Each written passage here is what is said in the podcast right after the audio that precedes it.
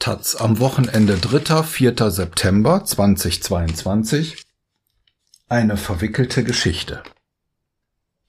Ohne Bremen läuft im globalen Baumwollhandel nichts. Bejubelt Hansestadt Oberhaupt Andreas Bovenschulte, SPD, das 150-jährige Bestehen der dortigen Baumwollbörse. Er feiert damit eine einzigartige Institution, die auch in Kolonial- und Kriegsverbrechen verstrickt ist. Aus Bremen von Benno Schiermeister.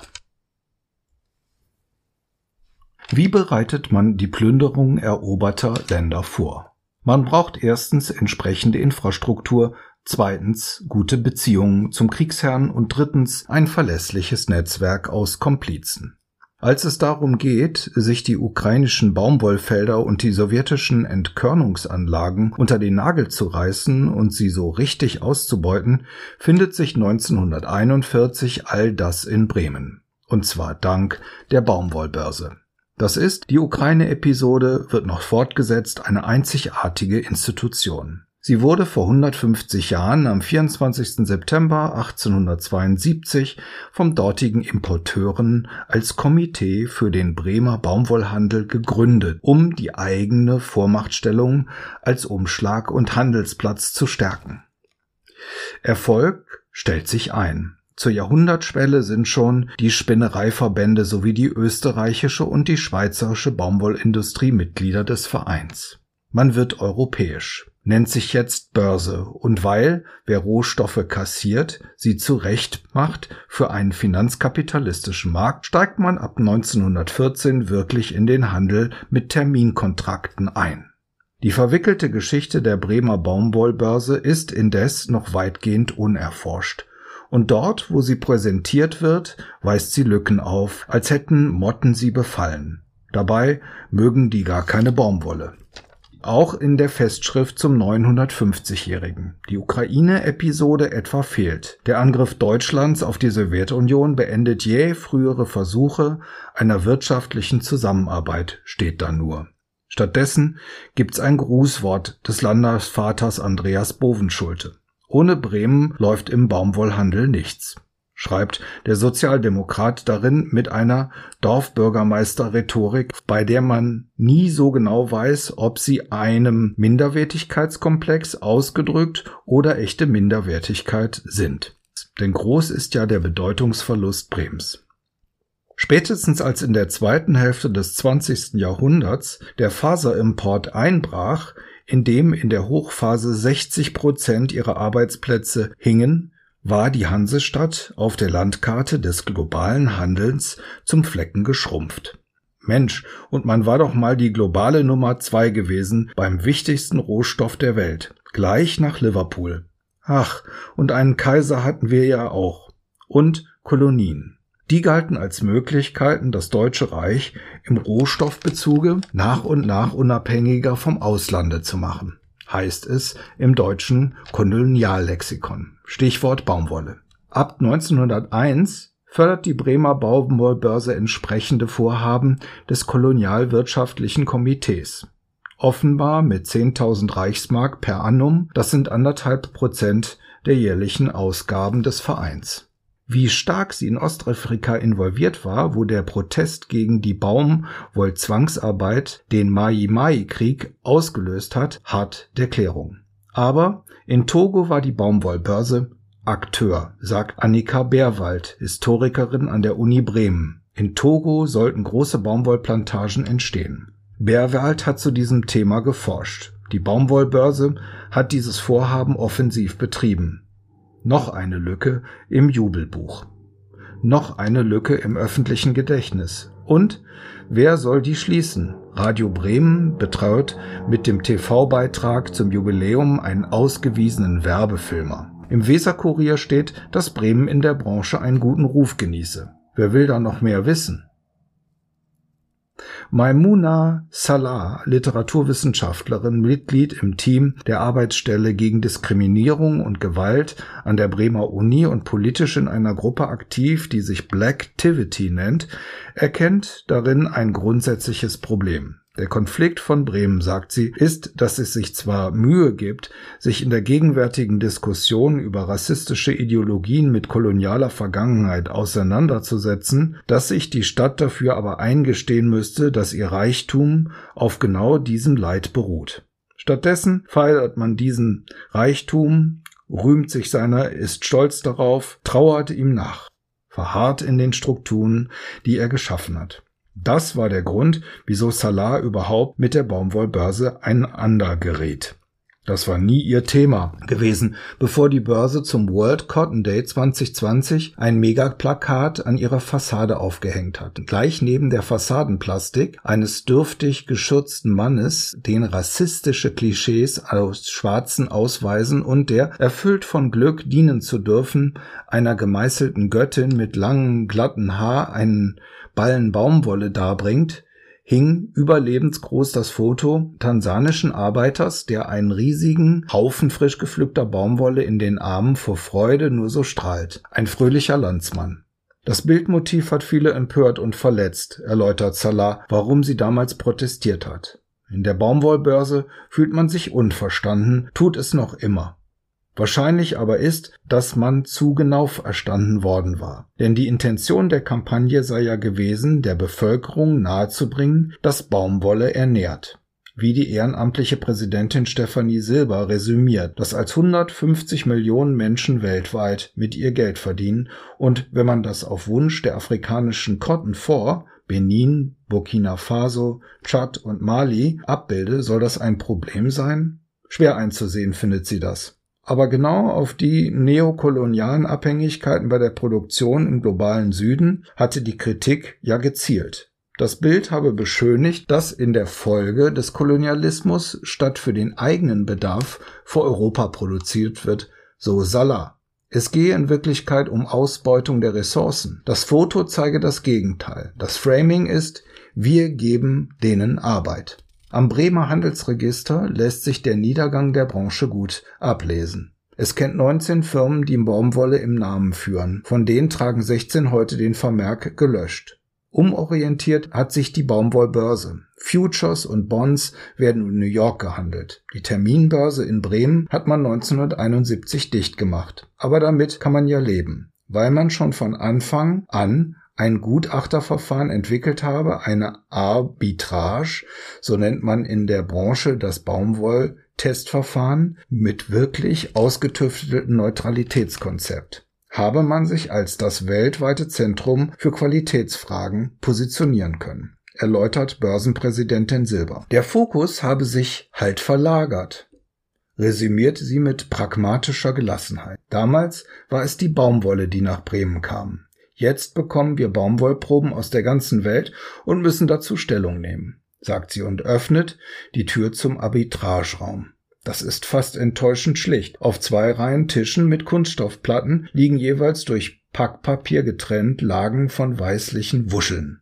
Proben bleiben nur 24 Stunden ausgebreitet, beleuchtet von Neonröhren mit standardisiertem Licht, wie Silber durchs Dröhnen einer Klimaanlage hindurch präzisiert.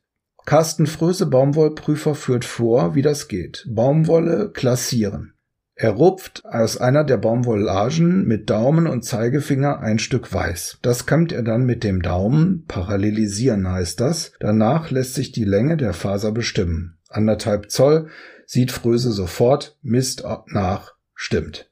Über so eine ausgekämmte Flocke zu streichen ist ein ganz eigenes Gefühl. Diese rohe Faser ist glatt, dass man meint, ihre Weichheit im Innern des Fingers zu spüren.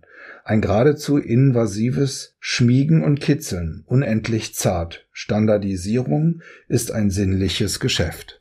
Die Börse feiert in diesem Jahr auch, dass ihr wuchtiger Repräsentativbau vor 120 Jahren eingeweiht wurde. Er verrät viel über das Selbstbild der Börsianer ihnen eine avantgardistische Stahlkonstruktion mit radikal moderner Technik, also sieben Aufzügen, eigener Dampfmaschine für deren Betrieb und elektrisches Licht sowie Warmwasserheizung, eine zweckmäßige Lichtregie, die Fenster nach Norden und Nordwesten, nach außen eine reaktionäre Sandsteinfassade, deren neobarocker Schmuck blöderweise schon bald zu bröckeln beginnt. Der Standort vis-à-vis -vis vom Dom, mächtiger als die Handelskammer, das Rathaus weit überragend, selbst ein Statement. Hier ist die Baumwolle, die Königin. In den Büros mietet es sich, wer etwas zählen kann, will im Faserhandel das Haus im Ist-Treffpunkt, ein Ort, an dem Geschäfte zu machen, sich zu beraten.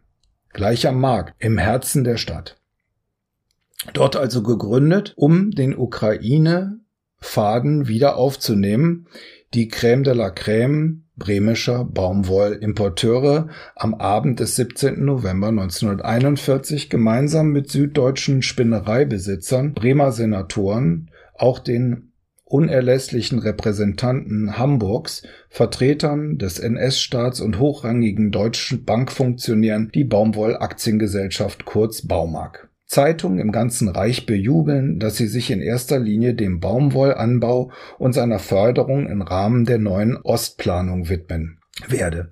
Ein Coup, geheim vorbereitet schon länger. Wie Historiker Carsten Linne schreibt, war bereits am 13. Juni, also neun Tage vor dem Überfall auf die Sowjetunion, ein Vorstandsmitglied der Bremer Baumwollbörse im Außenpolitischen Amt der NSDAP in den Plan eingeweiht worden wie die Wirtschaft der zu erobernden sowjetischen Gebiete übernommen und sie zu einem Kolonialstaat degradiert werden sollten. Und zwar mit Hilfe einer großen Textilgesellschaft. In Bremen kommuniziert der gute Mann dann den bewährten Mitstreitern die Einsicht, dass man da wohl mitmachen müsse.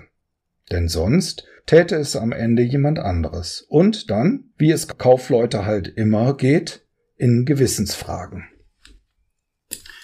Hier mal keine Namen. Es wären zu viele. Und jenseits von Bremen, wo Straßen nach ihnen heißen und Plätze, sagen die beteiligten Herren niemanden etwas. Sie zu nennen würde zu langweilen. Mehrere dieser Heroen des Handels sind mit Südstaaten Kriegshelden verschwägert mit Plantagenbesitzern und Sklavenhaltern.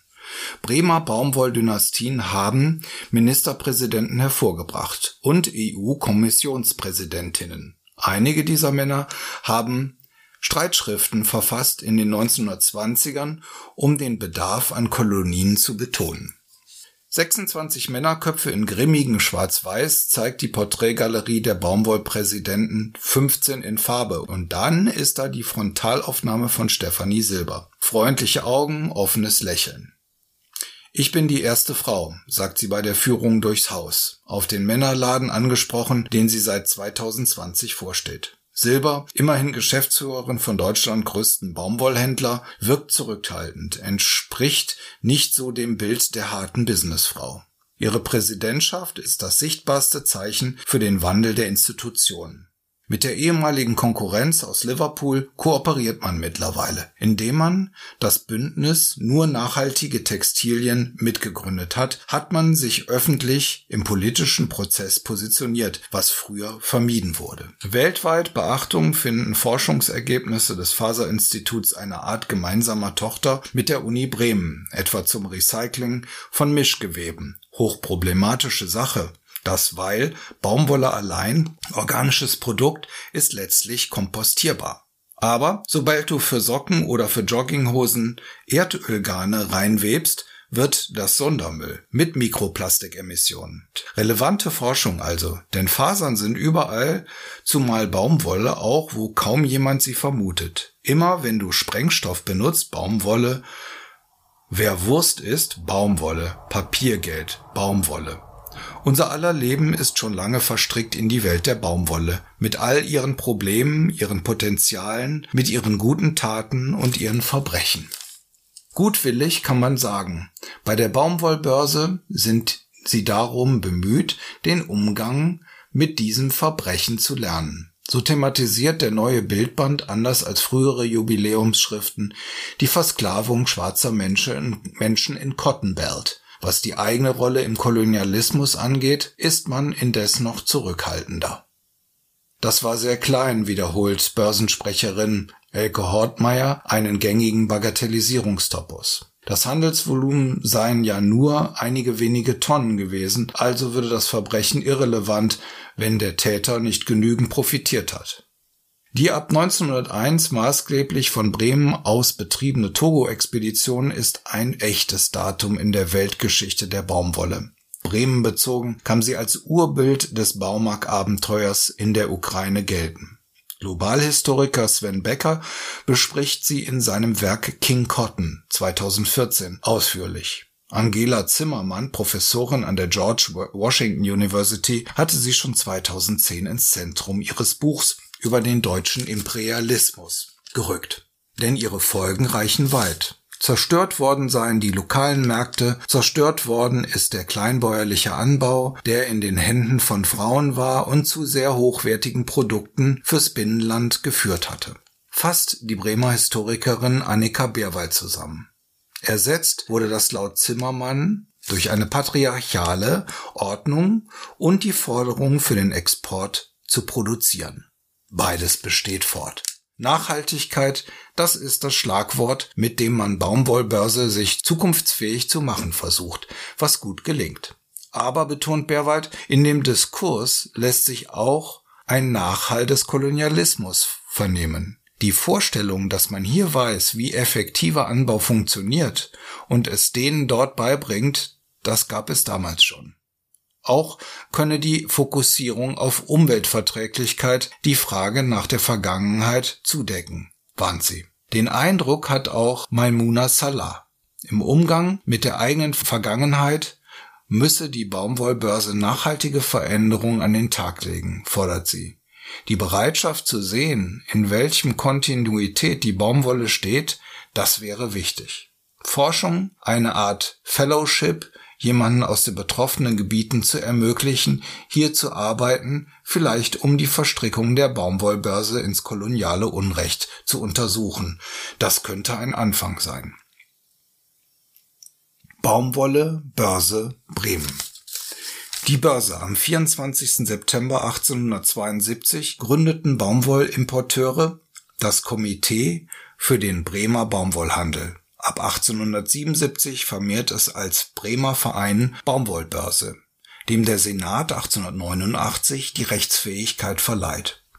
Seit 1902 hat sie seinen Sitz in der Wachtstraße 17 bis 24. Ab 1894 werden jährlich mehr als eine Million, im Jahr 1912 sogar 2,8 Millionen Ballen in Bremen umgeschlagen, rund 644.000 Tonnen. Das ist das knapp 26-fache des aktuellen Werts. Das Programm. Zum Programm 36. Internationalen Baumwollkonferenz 29. bis 30. Dezember gehört außer Vorträgen auch ein Geburtstagsdinner mit der Ausstellung 100% Baumwolle zeichnet ab 1. Oktober das Bremer Überseemuseum die Kulturgeschichte der Gattung Gossypium nach die seit 5000 Jahren und auf vier Kontinenten angebaut wird, um ihre Samenhaare zu verspinnen